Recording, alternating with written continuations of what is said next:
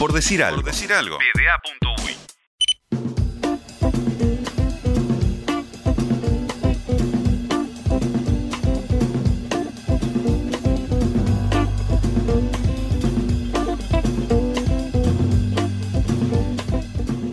Si bien, o también en el marco de que hoy en día se le da mucha más importancia al abuso en el ámbito deportivo, existen algunas prácticas que son aplicadas con mucha impunidad todavía, que pasan bastante desapercibidas y que también pueden significar un abuso, incluso en el que cualquiera de nosotros puede haber estado involucrado, siendo parte o eh, habiéndolo sufrido. Los bautismos, las novatadas, como decía Felo, esas prácticas de, bueno, cómo recibimos al nuevo del equipo, al que sube a primera, al que juega en otro club y, ahora vino a jugar con nosotros. Así que los próximos minutos los vamos a dedicar a escuchar este informe que Lautaro Cáceres eh, preparó para conversar sobre la problemática y los abusos que pueden estar involucrados en los bautismos deportivos.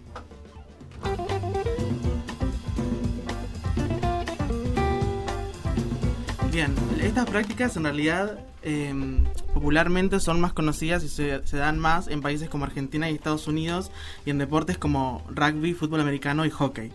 Eh, lo, que representan estos rituales en realidad es el paso de niño a hombre en muchas sociedades, pero en el deporte es como em, el ascenso de un novato a primera liga. A, sí. Em, ¿Cómo es? Perdón. Liga. Sí, que en realidad como que no hay un modo operandi siempre, sino que siempre se da diferentes formas, o sea, no, no, es como que siempre sea la misma fórmula, sino que siempre se da diferentes formas dependiendo del, del, equipo y cómo sea la dinámica entre ellos, pero siempre lo que se, lo que se da es el humillar a la persona. Claro, eh, yo agrego al, como a las instancias en las que esto puede aplicarse y capaz que cosas que, digamos como que nos pueden resultar más familiares en la cultura uruguaya, digamos, eh, los cumpleaños.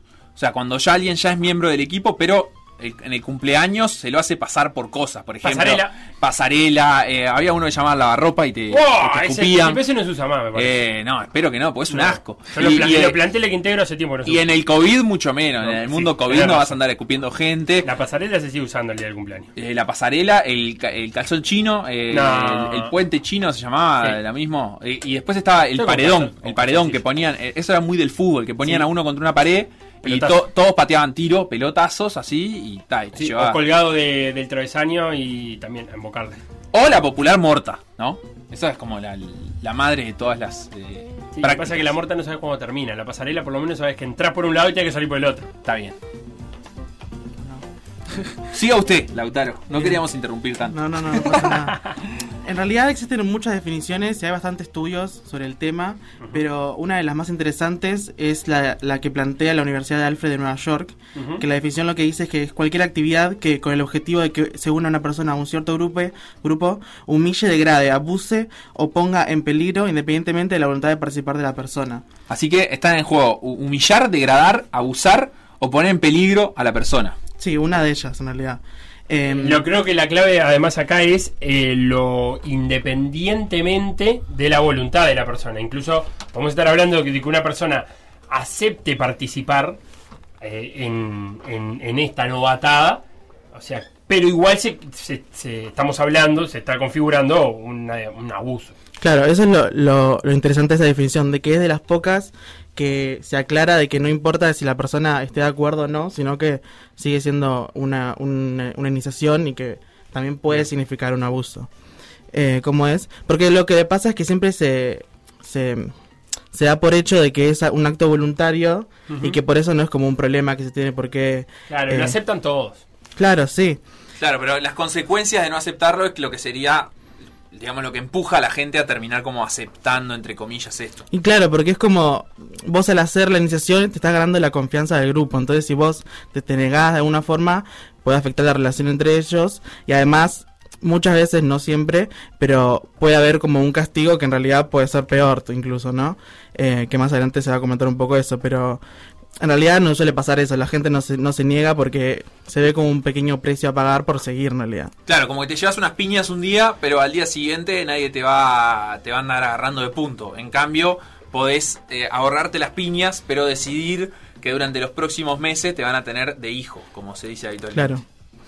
Bueno, nosotros tuvimos la oportunidad de hablar con un psicólogo deportivo que se llama Diego Martínez, que solía trabajar con el plantel de primera en Boston River y que actualmente trabaja con rentistas, y que nos confirma esto y cuenta de su perspectiva y experiencia cómo se dan esas prácticas. Conozco algún caso donde un entrenador se hizo cargo de eso porque se naturaliza, ¿no? O sea, cualquier, se deja que se haga, se permite, se avala. Solo un entrenador conozco que no lo avala y no lo permite y lo explicó y el equipo y el plantel lo entendió bien. En algunos otros momentos no se hace tan visible, digamos. Y en, los casos que hay no se cuestiona, deliberadamente no se cuestiona. Se toma como parte del, del, folclore y, de, la situación. No, no, no sé si tanto porque no lleguen a casos. Puede ser resultar violento que, que te rapen la cabeza, por ejemplo. Pero bueno, no se considera y, y es más, se entiende como que es lo, por lo que hay que pasar.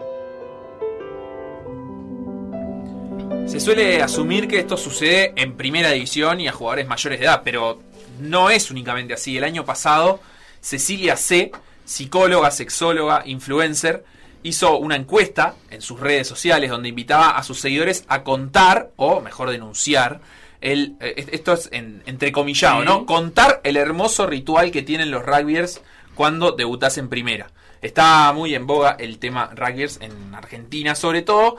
Y bueno, eh, si bien ese era el objetivo inicial, que, contaran estas experiencias, eh, las, cosas que contaron eh, varían mucho, tanto en la edad de las personas como en el deporte.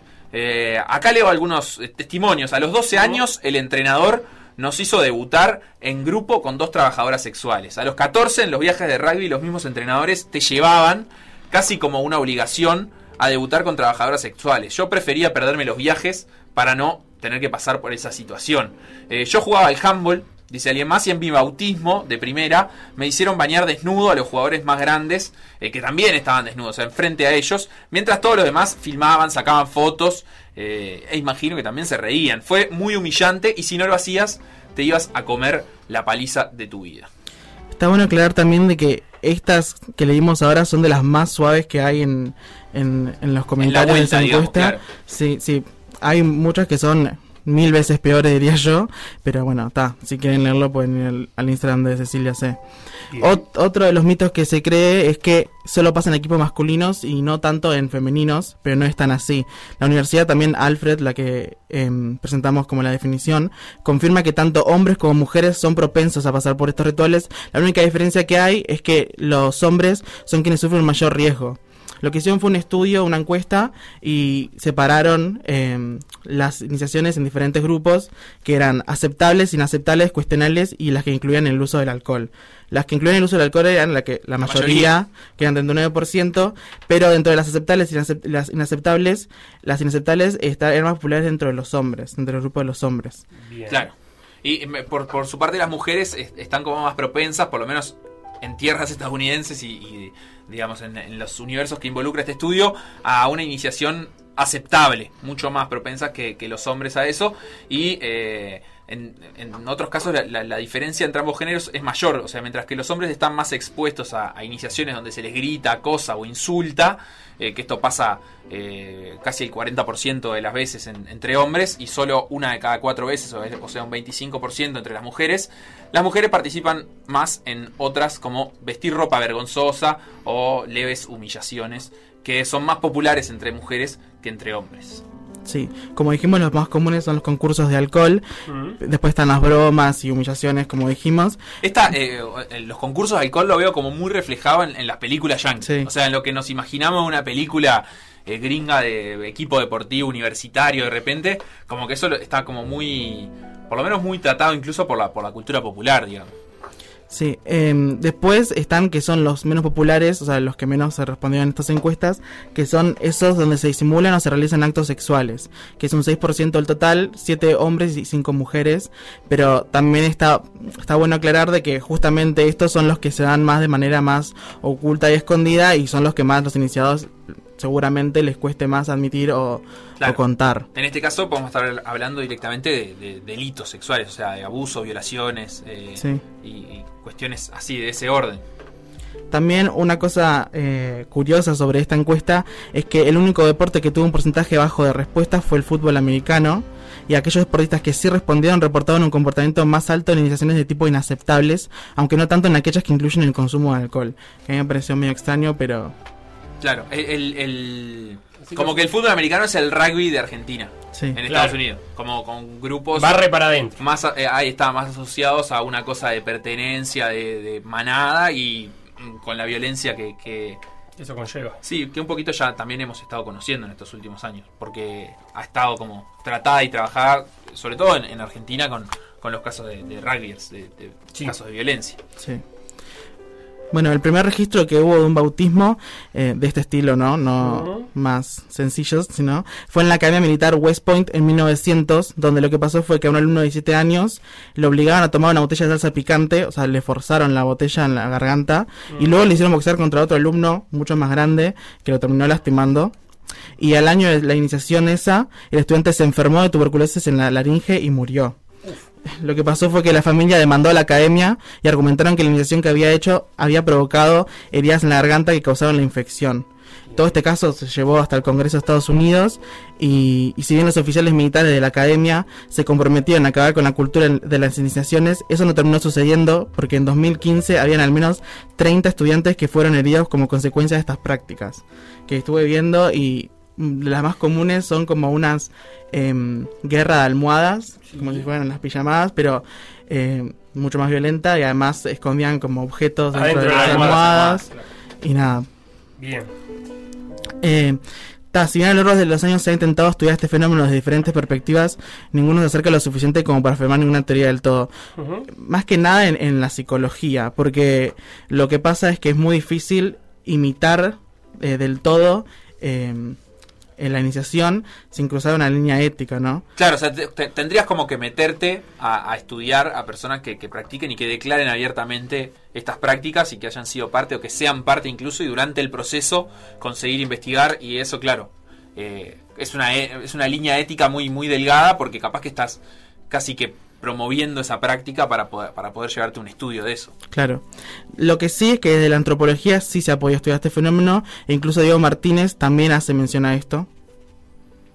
Creo que tiene que ver, que ver con, con modismos y, y definiciones, pero creo que tiene como un componente para mí muy- más antropológico y tiene que ver, creo, una proveniencia de prácticas más antiguas y ancestrales cuando, cuando se preparaban a los guerreros, ¿no? Ese ritual de iniciación para el que podía ser un guerrero y tiene que ver con eso, me parece. O sea, se ha traspasado a eso. Es como una eh, forma más civilizada de alguna manera de, de evidenciar las guerras. Y ahí hay discursos de mañana nos jugamos la vida, es a morir, es de vida muerte. Todos esos relatos hablan de que, el nivel de representación de la guerra antigua hoy se transfiere en el, en el deporte muchas veces. Y bueno, los deportistas son a veces este, partícipes también, ¿no? Como esos soldados que, que van ahí a la guerra y se, se someten a, a esa situación.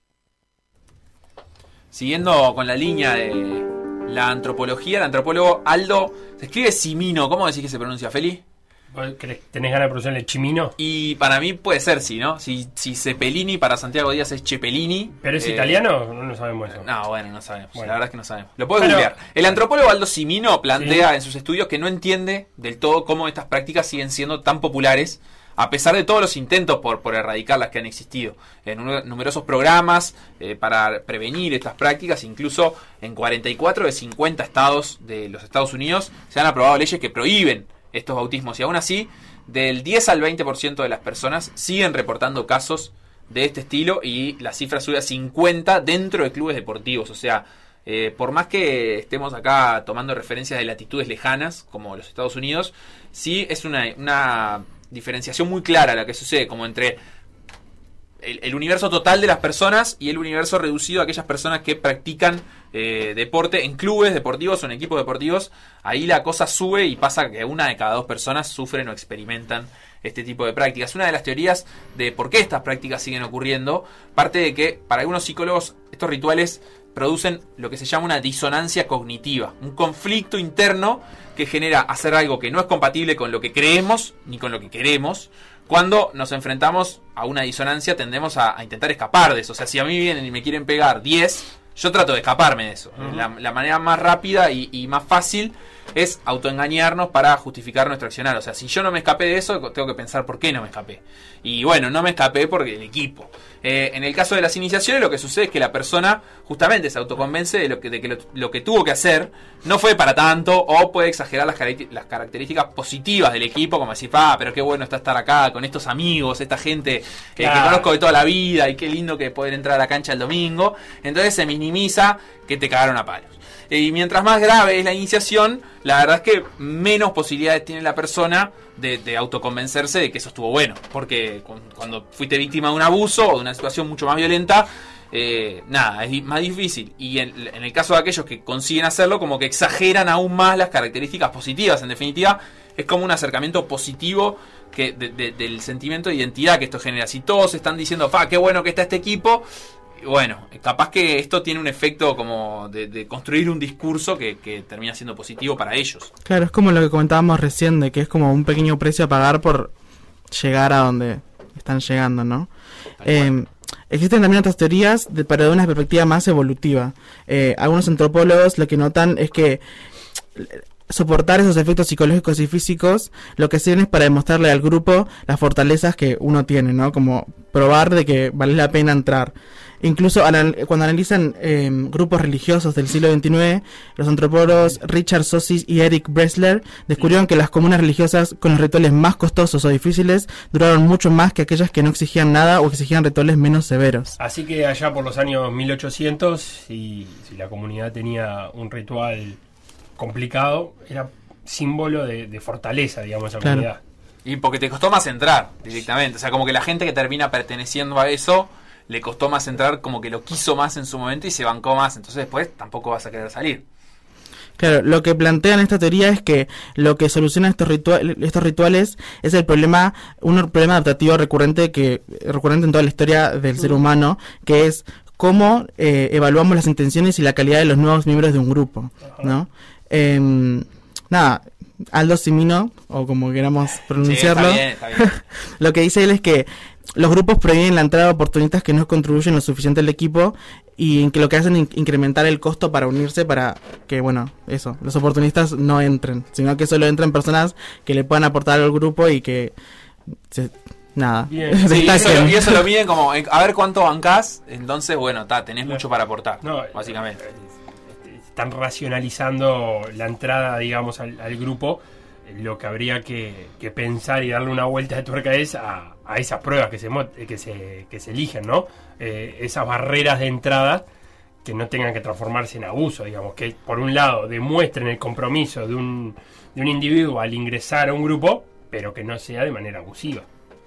Sí, incluso eh, Simino realizó un experimento donde los participantes tenían que diseñar iniciaciones para grupos hipotéticos y los grupos dependían mucho en el privilegio y el estatus que tenían y tal, como se sospechaba, lo que hicieron era que cuanto más privilegio era, tenía el grupo, las, las personas planteaban iniciaciones más severas y más, Claro. más difíciles. Las iniciaciones en PDA eh, son más severas porque es un grupo de privilegio. ¿Y, y de los masones? Ah, no, de los masones menos, porque no Ah. es tan de privilegio como PDA. Está. ¿No? ¿Vos decís? ¿Qué opinás vos? Nosotros somos menos No, que los no. masones. Ah, no. Somos menos. Ah, yo No, pensé somos que menos era- gente. Ah, bueno. Entonces debe ser más difícil entrar Claro. a PDA que a los masones. Sí, no, yo pensé que éramos importantes, prestigiosos. Bueno, yo entré por un sorteo, a mí no me hicieron hacer nada. La otra otro profesor. Quiero aclarar Ah, eso. Su, ini- su iniciación fue un Digo número. la verdad, Fue digo un la número. verdad. eh, 54. Ay, viciado. Qué rápido se cayó la mentira. Bueno, eh, hay una revista que se llama Group Dynamics Sí. que definió cuáles son las desventajas y las consecuencias de llevar a cabo estos rituales. Eh, la baja autoestima, el depender casi completamente del grupo y no querer estar solos están incluidas en- entre las desventajas. También se comienza a crear una mentalidad de un nosotros versus ellos y lo que causa es que los novatos o iniciados dependan del grupo cognitiva, social y emocionalmente. Claro, te quiero ver queriendo estar solo en un vestuario de ese equipo, ¿no? O sea, o sea, siempre acompañado. Porque te empezás a sentir casi que el tuyo incluso es como una amenaza. O sea, está todo bien, vos tenés que actuar como que está todo bien, pero debe ser difícil también vi- vivir ese, como que ese infierno ahí adentro día a día. Y, y eso, no sé de qué manera, pero entiendo que tiene una como una, una incidencia a la hora de construir esa mentalidad de, bueno, yo me banco esto, después hay que ganarle al otro, hay como que ser mejor que el otro porque es la razón por la que estoy acá. Claro, y una de las cosas que no mencionamos mucho es que cómo se convence más que nada al iniciado de que se una al grupo. Muchas veces en las, en las iniciaciones se usan eh, objetos, o sea, para golpear o cosas peores como abusos sexuales. Esa persona, la- el recién iniciado, se lo queda y se lo guarda para el próximo iniciado. Entonces es como una forma de, bueno, vos pasaste por esto, Como pero dentro Si de poco vas a con poder un látigo, hacerlo. me guardo el látigo yo, el, el mismo con el que me pegaron a mí, para después pegarle a otro. Claro. Y ahí te desquitas. Sí, es como una forma de seguir perpetuando eso y... Y también es como una que- forma de, de- de- Es como una moneda de cambio, ¿no? Asegurarte, bueno, hoy cobras vos, pero la próxima cobra otro y vos podés ser el responsable. Claro. Y si bien las iniciaciones pueden ser peligrosas y traumáticas, lo, logra exactamente lo, que se plantea. Disuelve la identidad de la persona, lo que refuerza, refuerza los vínculos entre los miembros del equipo y los convence de que la iniciación no fue un abuso e incrementa el prestigio del grupo eh, a que se está queriendo entrar. Por esa razón, esas prácticas comienzan a ser imprescindibles en ámbitos como estos porque lo que traen son solo consecuencias positivas. Después, bueno, las consecuencias negativas que sean para el individuo, mientras no afecten al equipo, Claro, o sea, como que el equipo termina priorizando solamente lo colectivo y, y, ta, y- y no le importa si destruye al individuo en el camino. Sí, son tan comunes estas prácticas, aunque no, aunque no sea como de, de conocimiento popular, digamos, que incluso en la guía para la protección del deportista se menciona que Esta es una guía de la Secretaría Nacional de Deporte eh, hecha en la gestión anterior que, que aplica para acá, para Uruguay. o sea. Sí, sí. Se menciona que muchas veces estas eh, iniciaciones son toleradas por la, orga- la organización deportiva. Y si bien menciona los bautismos como un posible abuso, eh, literalmente ocupa un párrafo súper pequeño y que está como medio oculto incluso. Y, y- y nada, ¿no? como que no se hace mención a otros tipos de abusos, solo es sexual, el psicológico, que es como el más fuerte para mí en estos casos. No hay mención de eso. Claro. Bien. Eh, Martínez dice que no se había planteado mucho estas prácticas como un posible abuso hasta que leyó esta guía y también reflexionó sobre la importancia de concientizar sobre estos temas. Parece que es una manera súper interesante de, empezar a hablar de problemas que sufren los deportistas y, y niveles de violencia y violencia simbólica que están todo el tiempo sometidos los deportistas, están como en la palestra todo el tiempo para ser este, juzgados y ejecutados en el nivel. Si, si no logró un resultado es porque no tuvo suficiente huevo, la cultura del huevo, y lo hablan y lo dicen gente con una liviandad y un nivel de soltura que asusta porque no tienen ni idea a qué está sometido el deportista día tras día en sus niveles de entrenamiento. Y no solo en fútbol, lo estoy hablando en todos los deportes. Entonces, un nivel de presiones y de, situaciones de estrés constante que viven, que bueno, entonces hablar de esto, poder evidenciarlo, creo que ayudaría un poco a, a por lo menos poner el tema sobre la mesa y a dar cuenta un poco de los niveles de violencia que a veces están, el ambiente del deporte está propiciando.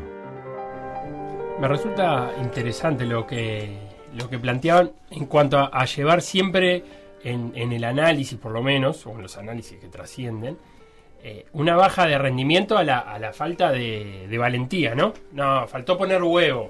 eh, como si sacando, borrando un plumazo eh, que vos, que en, por lo menos en los deportes de oposición, vos estás jugando contra un rival que capaz que jugó mejor por aspectos que nada tienen que ver con la valentía del momento. Y, cómo eso se vuelve un campo fértil para rituales de, iniciación o de práctica cotidiana, digamos, donde someter al otro sea una demostración de carácter. Ah, si él pudo estar sometido a que le peguen de a 10 o a que le tiren del pelo o a que, no sé, le hagan una cosa u otra, es porque tiene carácter, es porque tiene huevos, porque tiene actitud. Entonces, de esa manera, como que el equipo se está garantizando formar psicológicamente, entre comillas, a, un supuesto competidor más feroz, más fuerte. Y cuando en realidad, no sé, uno tendería a pensar que es un poco lo, lo contrario, ¿no? O sea, difícil sobrevivir en ese ambiente.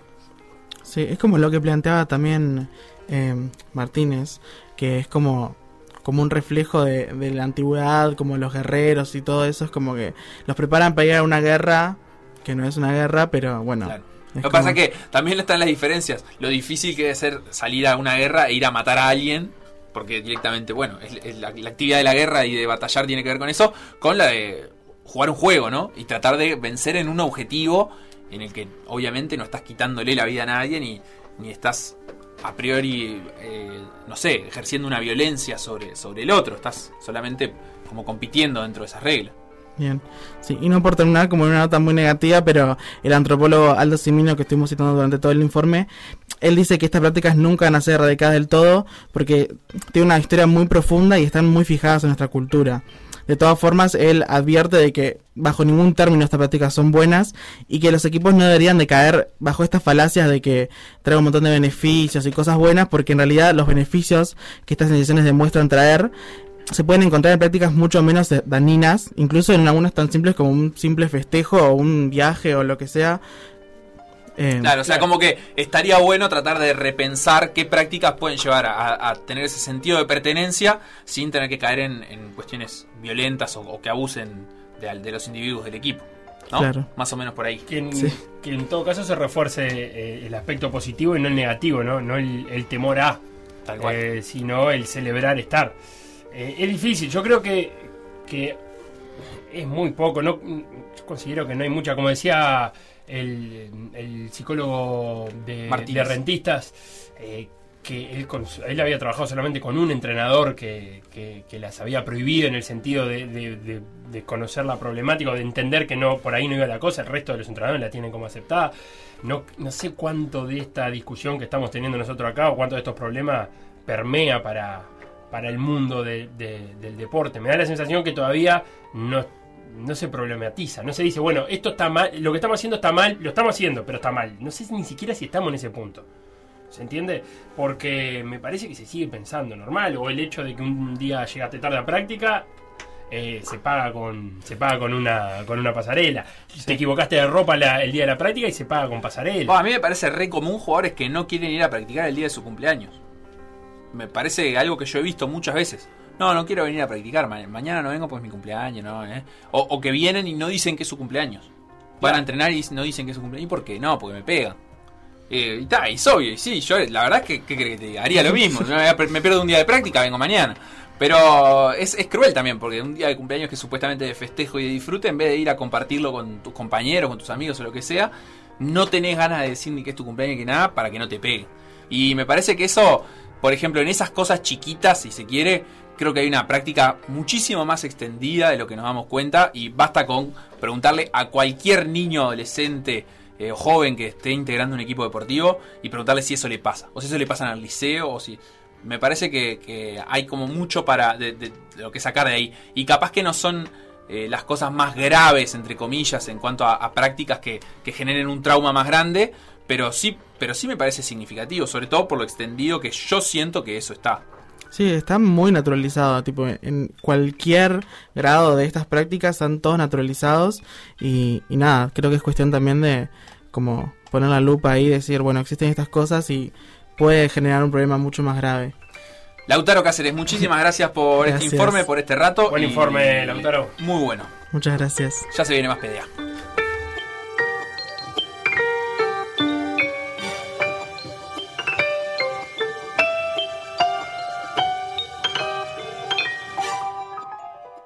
Por decir algo. Por decir algo.